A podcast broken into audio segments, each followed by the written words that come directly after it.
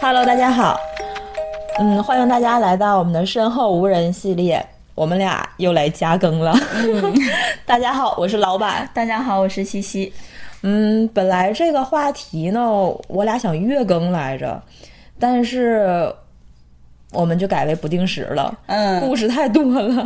对，嗯，还是想跟大家早一些多一些分享。对，嗯，我们依旧是这种聊八卦的形式，给大家讲一讲这些细思极恐的小故事，嗯也给那些又菜又想听的宝子们听一下，不要害怕，嗯尤其是这些女孩们。嗯，来吧，展示，老板。嗯，行，我我自己来投个稿， 嗯一个亲身经历，我这一个亲身经历，嗯嗯，呃，在这个事情发生我刚上班的时候，那个时候我还是设计助理，嗯当时呢，是因为一个工地的天花图纸有一些改动，嗯，头一天我就熬夜改了图纸，嗯，我改完图纸之后吧，第二天工人师傅要的又很紧，就急着让我送去，就不然会影响施工进度。嗯，这个工地呢，在一个我们当地很好的一个园区里，是个高层，大概有四十多层吧，应该是嗯四十八层。但是我们这个工地它还好，它不是特别高。嗯，这个园区呢，是当时我们那儿比较高端的一个园区，啊就我们沈阳比较高端一个园区啊，不方便透露啊。现在其实也也很高端的，嗯但是我也不知道咋回事儿啊，就是感觉这个园区，尤其是他住的这栋楼，我一直感觉风水不太好，感觉位置怪怪的。啊，这你们做设计的肯定对风水这方面会有一些比较超前的感知，是这个。其实，嗯，资深一点儿的设计师嘛，会学习，但是当时我是刚入行，嗯嗯，没有什么太深的造诣，嗯就是有一些感觉，就是也是经历过很多事情，有一些感觉。嗯我当时觉得是感觉不好，其实也能说为就是磁场不太舒服。嗯嗯，我不知道，就是是不是因为我挺敏感呐、才感觉的这种有才产生了这种感觉。嗯嗯，当时我记得这个工地在一号楼，嗯当时这个他家应该好像是六楼，这业主家应该是在六楼，楼层还不是很高。到楼下等电梯的时候吧，就是干等不来，嗯就电梯卡在了中间层，就是十几、二十几层的那个位置，就是一直不下来。嗯我就在楼下等了好久，因为我跟工人师傅约的是两点之前把图纸把图纸送到。嗯嗯，所以说我还挺着急的。我到的时候已经快两点了，完了工人师傅就给我打电话呀，他着急要图纸啊，我就一看楼层也不高，啊就六楼爬上去吧、也行。当时也年轻、嗯也不怕爬个楼什么的。然后我现在就那懒得，必须得坐电梯，嗯等也等电梯。当时刚一上楼的时候还正常，就楼梯间确实是，但也不小，但确实是走的人比较少。当时没想那么多，嗯走到三楼的时候吧，就感觉特别凉，就感觉有那种呼呼的风。啊，风 来了，风又来了。对，是呼呼的风，不是小凉风，是那种呼呼的风，嗯就是咱的标配又来了。嗯嗯哎，我就不知道大家会不会给我们起名儿叫大风 吹。嗯，就是咱们的故事都跟风有关。 嗯，咱回来哈，接着想，嗯就是这是个新楼嘛，谁也不能往歪处想。嗯，我看了一下楼梯间儿，因为抬头也低头也看了，嗯就是看了一下这风从哪儿来的，就是窗户是没有开的。但主要是我纳闷儿什么呢？当时是八月份，再凉也不会那那种凉，就是冷、啊对凉到我浑身起鸡皮疙瘩的那种嗯嗯凉，因为它刮进来的也是热风嘛。嗯所以说我就有点儿多少有一点儿害怕了， 我就加速往楼上跑，就闷头一个劲儿的跑，嗯就一抬头到五楼了。嗯其实高层的那个楼梯间儿还是挺高的，大家住高层可以观察一下，它那个楼梯间儿要比平时那种不带电梯的楼要高一些。嗯，嗯，我就心想吧，五楼了，这，哎，还有一层了，那就放慢速度吧，就多少有一点小累，嗯差不多。感觉到六楼的时候，我就准备出去了，发现还是五楼，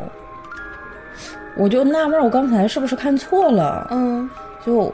心也有点大，当时也年轻，确实不太在乎。嗯，就以为自己看错了，我又往上上了一层，但发现一抬头又是数字五，啊，我就有点慌了，我就想不行，我得赶快出去。我准备从五楼出去的时候，但是发现没有那种安全门，你知道楼道吗？嗯，就是这个楼是什么结构的呢？它是一层两户，就是两梯两户，啊啊，也有两个安全门，就是一家一个那种，就是消防的那个逃生门。嗯，嗯，你这个也算是某打墙的情况吧？嗯当时我没意识到，年轻没经验。嗯，嗯，但是这五楼吧，只有五楼的字样儿，写着五，嗯啊，但没有门。嗯嗯，嗯，我就觉得我是不是到中间层了？我要不要再往上上一层？我又卯了个劲儿上了一层，没有，依旧是五的字样，嗯没有门，我就开始冒冷汗了。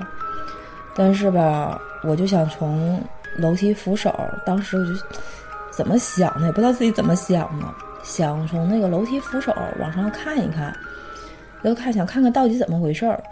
当时想，是不是真的遇到某打墙了？楼上会不会都是五？嗯这都是五的字样。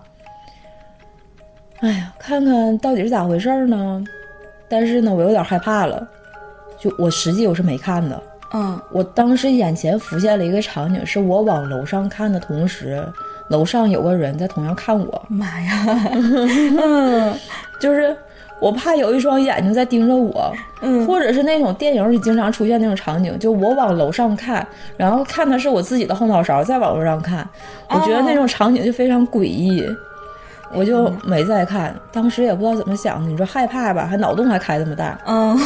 所以我就没再往没真的往上看。这时呢，我就决定往楼下走，就一直往楼下跑，就特别着急，因为当时开始心慌了，心跳的也特别快，就就是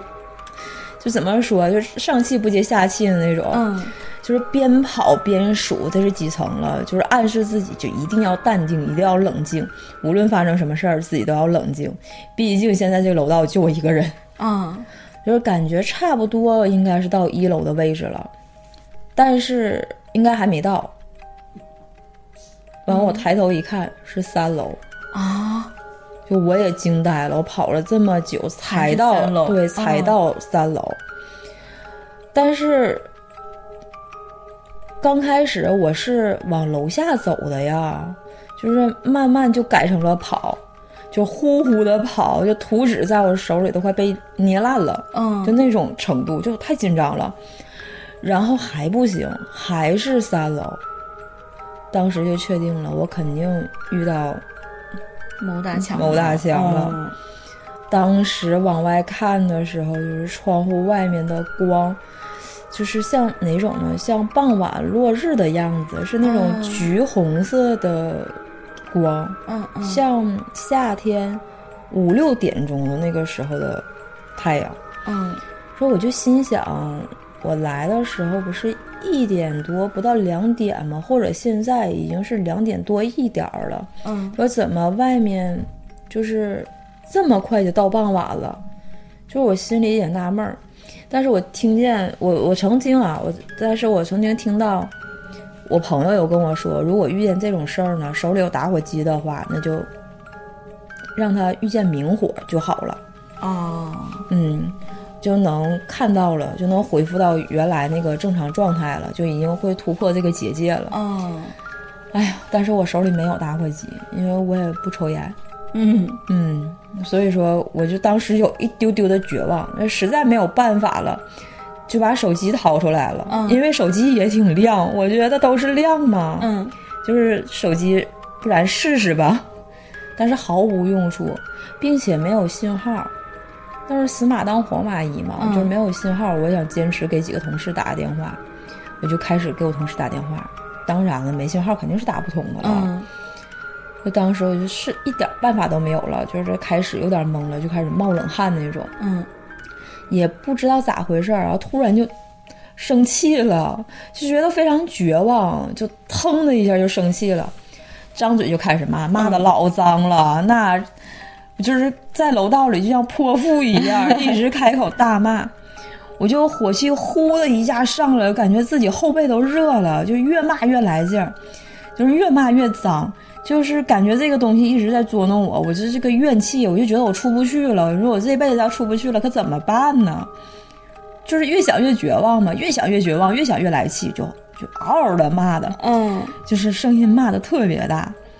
突然后面有个人老大声的跟我说：“干嘛呢？快让开，别挡路！”嗯我当时就心想，我从来都没有这么期盼一个人这么吼我，嗯我就松了一口气，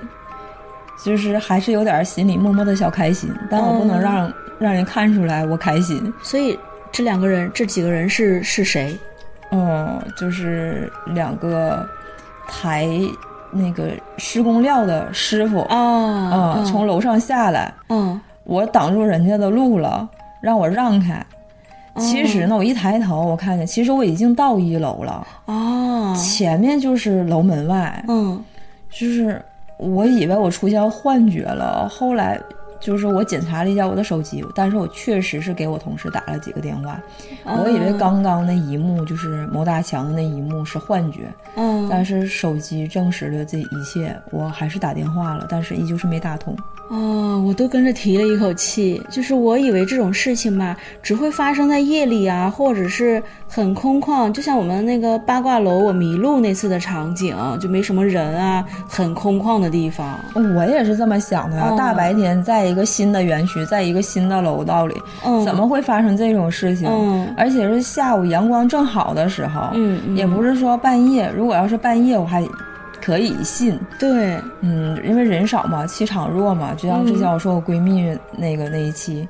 就是住的人少，气场对比较弱，可能会有一些。但是嗯大白天的确实有一些不信。是 但在这事儿之后呢，我去工地的时候，我包里都会放一个打火机。啊， 有经 验了。对对对，嗯就是防止哪个风水不好的工地我会遇见啥。嗯，就是我们这行的人，其实也有不少人遇到过。后来我有个同事，嗯就在一个八百平的别墅里迷了眼，就差一点儿嗯从一层掉到了地下二层，就非常哦的危险。就他一他说，当时危险到什么程度？如果他掉下去的话，但就是不可能活的，哦，因为天下呐面他低头看的时候，下面有几根钢筋是立着的。天呐，因为它那个地下那层，就地下二层是赠送的，嗯，还有一些就是建筑垃圾还在那儿没有拿走，嗯嗯确实挺危险的，就有点后怕。嗯，你当时很机智啊，你骂骂咧咧的，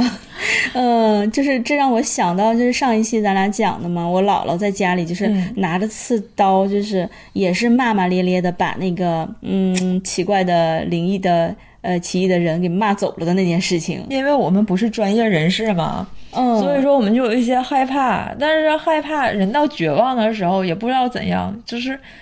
莫名的火气就来了，嗯觉得骂一骂是不是也有用？之前不也有说好多台湾省的节目就说，嗯、骂一骂就可能就会好一些，嗯就是可能就是这个另外一个世界的东西也害怕这种疯疯癫癫的 火爆脾气。对对对，我感觉你这次也有点像是被什么淘气的东西给捉弄了，然后骂一骂他老实了。就是害怕嘛，这种嗯，这个娘们儿不好惹呀。对，嗯，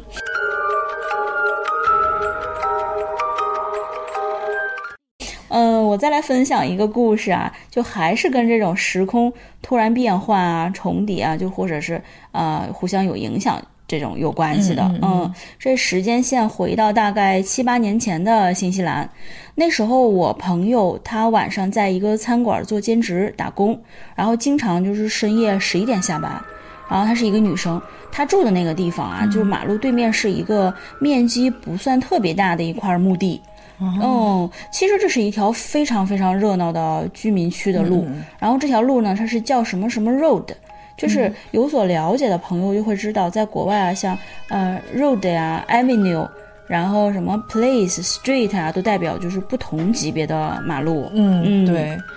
嗯，这个 road 是级别挺高的路了。对对，就这条路嗯就很热闹，平常路过的车也非常非常多。嗯然后路两边儿就是，嗯、那种，嗯、西方国家就是居民住的那种大 house。就我们说的独栋小别墅，对对对，其实很普遍了，嗯，嗯，只是他们的居住情况是这样的嘛。独栋小木房儿。对，嗯然后在很多呃西方文化中啊，墓地也并不是嗯、不祥之地吧，就也并不是那种人们非得要远离的地方。对对对，嗯经然常在国后外能遇见。对对对，嗯，街街心街心公园儿就是墓地， 啊，对对对，在对墓地里遛狗。对对，嗯然后故事吧就发生在某个夜里，然后我闺蜜打工下班回家，然后她开车回家，她到这个墓地附近的时候吧，也是夜里十一点半多了吧。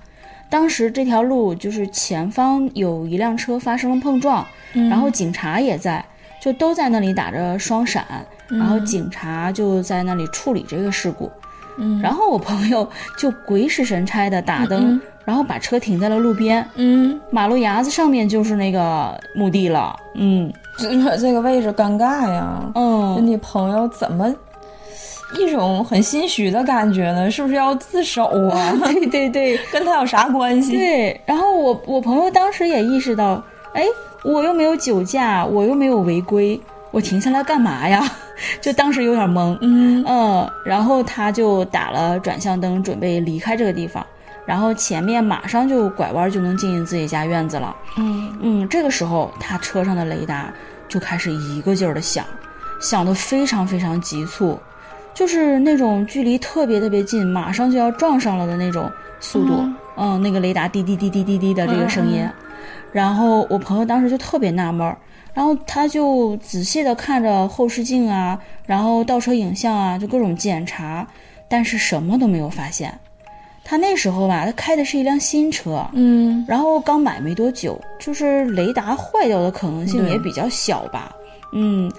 然后他就小心翼翼地挪动着车，然后这个雷达嗯还是在那儿一个劲儿的滴滴滴滴的响。然后虽然当时已经很晚了，十一点半了嘛，嗯哦，我闺蜜想着反正前面有警察嘛，那就壮着胆子下车检查一下吧。嗯，然后她就开车门下去了，然后围着车走了一圈儿，什么都没有。哦，这就有点可怕了，就是那种眼睛看不见，但是雷达能扫得到，就那种。某些东西，对对对，嗯让我想起了前一阵儿有短视频，你知道吗？嗯西西、就是，嗯，那种我们电动车，啊嗯不是那种三维影像的吗？嗯嗯，对，在那个经过一个墓地，嗯，然后旁边都是人影儿，都是那个成像。像天呐，啊。然后大哥说：“这也没有人呐，都是谁呀？”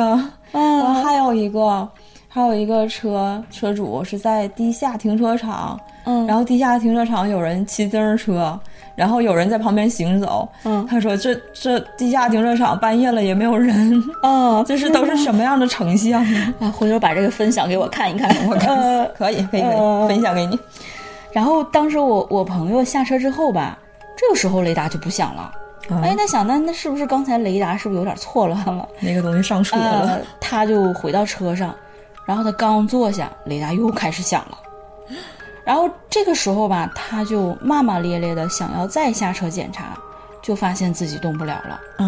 哦，然后前面的警察呀、碰撞的车呀、出了事故的那个车和车主都不见了，然后整条马路上什么车都没有，所有的路灯都不亮了，什么光线都没有了。但是那时候十一点半嘛，虽然路灯也不亮了，但是他是能够清楚的看清楚这条马路的，就是自己回家的那条路是没有错的。然后那个时候他自己又动不了，真的超级紧张，就整个时空好像就停滞了的感觉，雷达还在那儿滴滴滴滴的响，他就想动也动不了，哦，嗯，然后在那里就是很窒息、很无助的情况下，过了一会儿，他就听见有啊人不停的在问他 “Are you OK? Are you OK?” 的这样的，嗯然后他慢慢回过神儿来吧，就能动了。就看见是前面的警察就过来了嘛，在他车窗那边不停的问他，因为他当时开那个车窗检查嘛，围着车，嗯、所以当时车窗开着的。警察那时候看他没什么反应，就拍了他两下，就是拍了这两下，他回过神儿来的。哦，这个时候，他发现周围就都恢复了刚才的景象，那个出事故的车依然还在那儿。警察就以为我朋友喝酒了，然后就拿出那个测酒驾的仪器，测完以后发现一点儿都没喝。然后警察也是 挺莫名其妙的，就是对于这个这个事情，他就交代了几句注意安全啥的，然后就离开了。然后我朋友就赶紧开车拐进了自己家的院子。哦嗯天呐，这有一点儿吓人在哪儿啊？我就是要是我看到警察，嗯，我都会觉得这混乱了，我不知道哪个是真的，哪个是假的。啊、嗯，这在新西兰嘛，依旧是我们上期说说的那个电影，就是彗星来的那一夜，平行时空，啊啊就突然间穿越到另一个时空。虽然都是车，但是这车是个媒介，嗯，就是你朋友就刚才一瞬间觉得什么都没有的时候，他在哪儿？嗯就是这太可怕了。嗯，特别诡异。嗯，他嗯是跟家人住在一起吗？嗯，他当时是租的一个房间，嗯嗯，学生嘛，然后他的房东是夫妻二人，湖南人，啊嗯然后加两个小朋友，就家里是挺热闹的。然后房东大姐挺好的，就平常她自己睡得也很晚。然后我朋友小姑娘吧，下班回家也晚，所以大姐就经常等她回等啊家。她对，回家哦挺之好后吧，我朋友嗯，她也挺好的，她没有跟房东讲这个事情，因为可能华人我们国人会多多少少有点儿忌讳吧。如果怕房东因为这个事情，会不会觉得自己家房子很膈应啊啥的？对对嗯，但还好之后并没有发生什么特别的事情。对你说的这一点确实是，就我们东方人嘛，就不说别的，就是我们华人、嗯中国人，就是对这个住的地方离墓地特别近，就反而有一些膈应。对，但是老外不当回事儿，对，嗯，就是好多西方国家就经常见到那种墓地呀、呃，在市中心，嗯，就在住的房子下面。嗯，对嗯，日本好像是也有，就啊跟我对们对还对是那个风俗不太一样。对，然后老外还有在墓地遛狗的、谈恋爱的、对散步的，就感觉这要是在我们这时候，你是不是有点过于放纵了，对，不够尊重 了？呃，就其实像西方国家，就是很多公园啊、保留地什么的，都是有目的的。对就越在热闹的地方，有一些墓地，就他们会觉得从那儿走过去啊，也不会感觉到恐怖啊、吓人啊、压抑啊什么的，反而他们就会觉得，哎，很安心，很祥和，和平共处了呃对 对就对，是跟我们这个风俗习惯还是不太一样。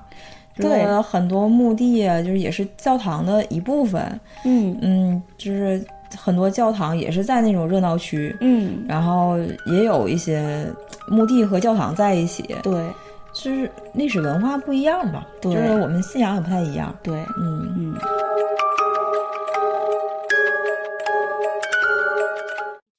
嗯，上一期我说了嘛，就是 L 小姐姐给我们投了几个稿子，上一期我们有读了一个，嗯，这一期我再来一个 L 小姐姐给我们的投稿吧，非常嗯感谢 L 小姐姐，嗯，感谢他。嗯感感觉这个事情呢，就是有点让我惊讶了，就是满满的中式恐怖，嗯 让我想到了什么，就是。我听完这个故事，我可能就不会去再玩密室逃脱了。 嗯，我还没玩过呢，你不要吓我。嗯，你听完了就不能再去了。嗯你可能嗯去的时候会想到这个故事。嗯而二小姐姐这个故事发生在她的小学时候。嗯嗯，她家附近有一个防空洞，嗯就类似于防空洞的地方吧。我们也现在不确定，因为她当时很小嘛，认知可能也不完全。嗯嗯，我们不能完全认识这是一个真正的防空洞，我们就说它类似于防空洞吧。嗯暑假期间，他的几个好奇心超高的三个小伙伴来邀请他一起去探险。嗯，就五六年级的小孩儿经常有这种 嗯探险的活动对探险的活嗯动，就是好奇心呐、满满的。几个人拿上家里最亮的手电就出发了。嗯孩子们还知道呢，那里面啊，行嗯嗯都拿着那个最亮的手电，嗯就是装备齐全。之后呢，他们几个人就勇闯了防空洞。嗯，那是个小小的洞门儿，呃，嗯周边呢都是杂草，就是跟这些孩子的身高也差不了太多了。嗯，就是那也没挡住他们前进的步伐。嗯这个孩子好奇心实在是太重了，要我我肯定不进，嗯我害怕。 就是两个男孩走在前面，两个女孩走在后面。嗯进入洞口就是长长的隧道，嗯，就有一股那种潮湿的味道，就混着灰尘，还有那种水泥的味道。嗯就两个女孩就开始有点害怕了嘛，一直紧紧的拉着手，就是感觉走了好久，他们来到了一个宽敞的空间，这个空间呢、好像是有人居住的样子，就是他们就松了口气，就是什么样呢？小姐姐跟我形容哈，就是一个口儿有几个房间，房间里呢就有衣柜，有木头的衣柜，嗯有，还有那种就是老式的卷棍儿，就铁皮卷棍儿，就是像办公室的那种东西。嗯还有桌桌子、椅子，就是还有一种生活的气息，就好像到了谁家一样。嗯嗯，所以说孩子嘛，就觉得应该是有人住，就觉得嗯，就是没有刚才那么紧张了。嗯就松了一口气，就放松下来了。嗯，就是应该大家怀疑，就是有人可能在这儿打更啊，就之类的，就有、哦有打更的叔叔或爷爷嘛，在这儿住，嗯嗯，其实很不合理。对，那个是遗弃的防空洞类的吧？应该不会有人了吧？对，哦有几个人呢，就拿着这个手电呢，环视周围的环境，就是发现有这个木椅子啊，就刚才说到的，嗯还有桌子。啊老式的衣柜儿，他说老式衣柜儿，他给我特意的形容了一下，就是那种一侧带着镜子，另一侧呢带着抽屉的那种哦嗯老式的木头衣柜儿。我们家也有，对对对对嗯，就是我记得我们北方好多家庭都对有，对对就七八十年代特别流行的那种款式。对，嗯嗯，但是这衣柜儿在在这里吧，就感觉好诡异，我感觉好诡异。他很违和，对，嗯，但是他们当时小孩子没觉得，没有这种感觉，就是他们整个都放松了嘛，小孩儿也觉得啊不害怕了，嗯可能是有人在这里住，然后就是没有像刚才那么紧张了。嗯几个人还有说有笑的，呃两个男孩儿呢也不知道怎么就开始打闹了，就突然一个男孩儿被另一个男孩儿推进了一个房间，就听到咣当一声，他撞到了一个挺大的一个柜子，这个柜子是倒着放的，哦大家冲过去看他，看他有没有受伤。几个孩子都拿上，三其他三个孩子拿着手电嘛，嗯都对着他。然后看那看到那个男孩呆呆的站在那里，就是手扶着那个柜子，回头了看着他们几个，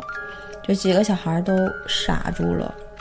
他们也都拿手电照到了那个柜子，嗯嗯，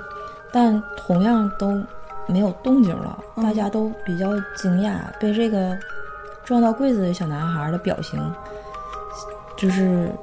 震撼到了。这个男孩就是呆住了，嗯这哪是什么柜子啊？明明就是，嗯，棺材啊啊、上面盖着的盖子还开着，差不多开了有一扎宽的那么那么大的口儿。哦嗯，小姐姐当时给我形容是大不多是那么大，嗯就是他们还探头去看，就发现里面有有东西。在 L 小姐姐正在看的时候，其中有个男孩儿突然大喊：“快跑！”然后几个人就疯狂的向来的方向跑，嗯就几个人一口气就跑了出去。就那个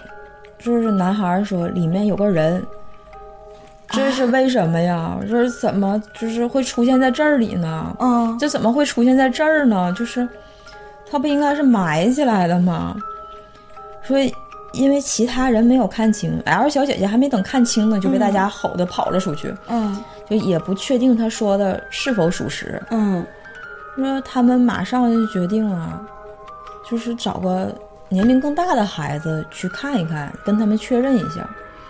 你说这些孩子为什么不报警呢？我当时也纳闷儿。对，或者找大人，对对对，哦他可能觉得更大的孩子能信他们吧？对，大人可能不会信，啊像我们有小时候可能也是，嗯嗯，就是大孩子跟他们又一起再次的进入进入到里面，就他们发现了里面跟他们之前进去的环境不一样了，嗯，就是因为里面什么都没有了，空空的。之前看到的家具啊、衣柜啊、生活的那个环境啊、嗯都没有了，啊，嗯。嗯他甚至看到的那个房间里的敞开口的那个棺材也没有了。嗯，嗯，所以说到现在，L 小姐姐都很迷惑，因为是一天之内发生的事情，时隔都没有三个小时，她怀疑当时他们是不是穿越了，就是看错了，也有可能是四个人就是，呃，认知错了。嗯，嗯，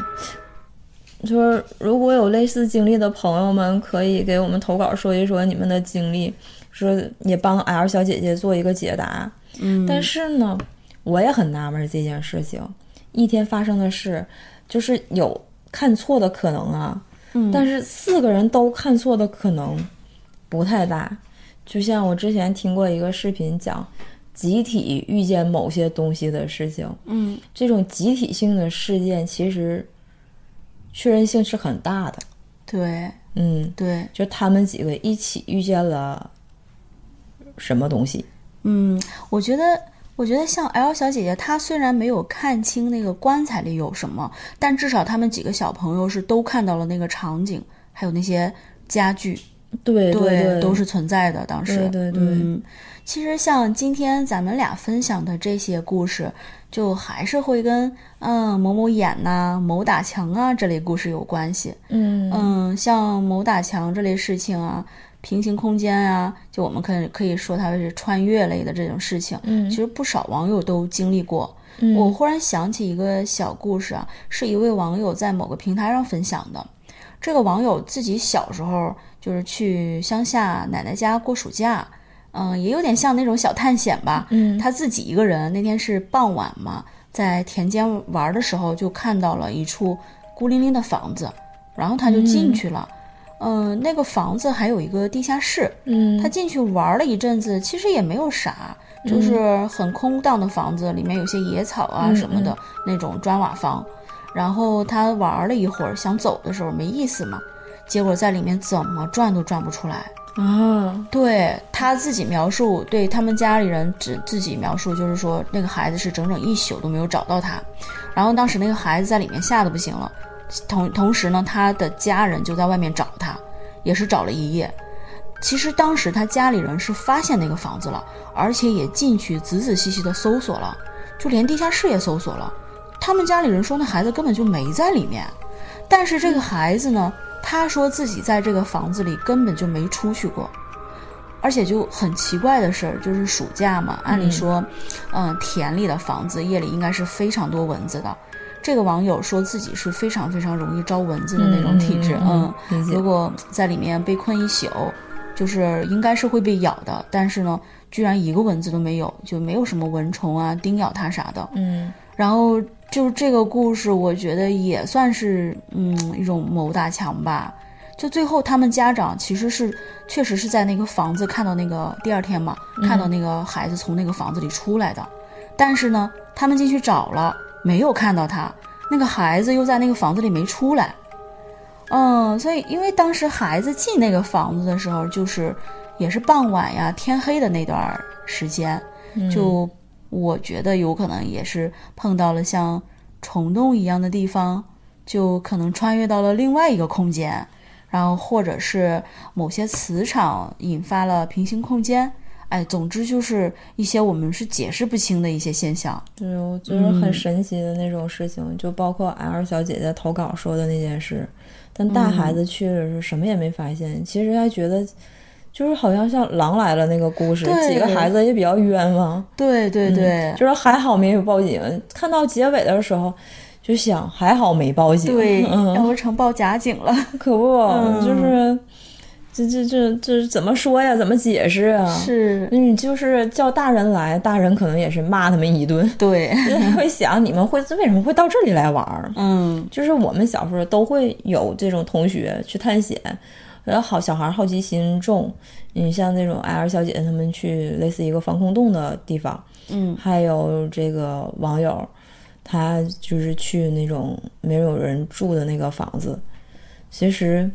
大家尽量在年龄比较小和身体比较不好的时候，尽量去一些热闹的地方，对不要去那些空旷的地方，嗯，就是真的不知道会发生什么。嗯，嗯，即便即便是发生了吧，你也不要害怕，就像上一期说说的一样，嗯，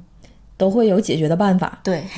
就不要再想，不要想太多，嗯，就没事儿，都能解决。对，嗯。嗯，好了，今天我们分享的故事就到这里啦。通过这些奇异的事件啊，我们也能 get 到一些人生的哲学。哲学对，嗯嗯，不要那么大的好奇心。对，嗯，嗯，是的，希望各位听众的朋友们呢，有类似的故事可以分享给我们，嗯，什么奇妙奇幻的小事情，嗯，也可以分享给我们，投稿给我们哟，嗯，嗯，私信给我们，加我们微信，嗯，嗯，我们下期见啦，嗯，拜拜。拜拜。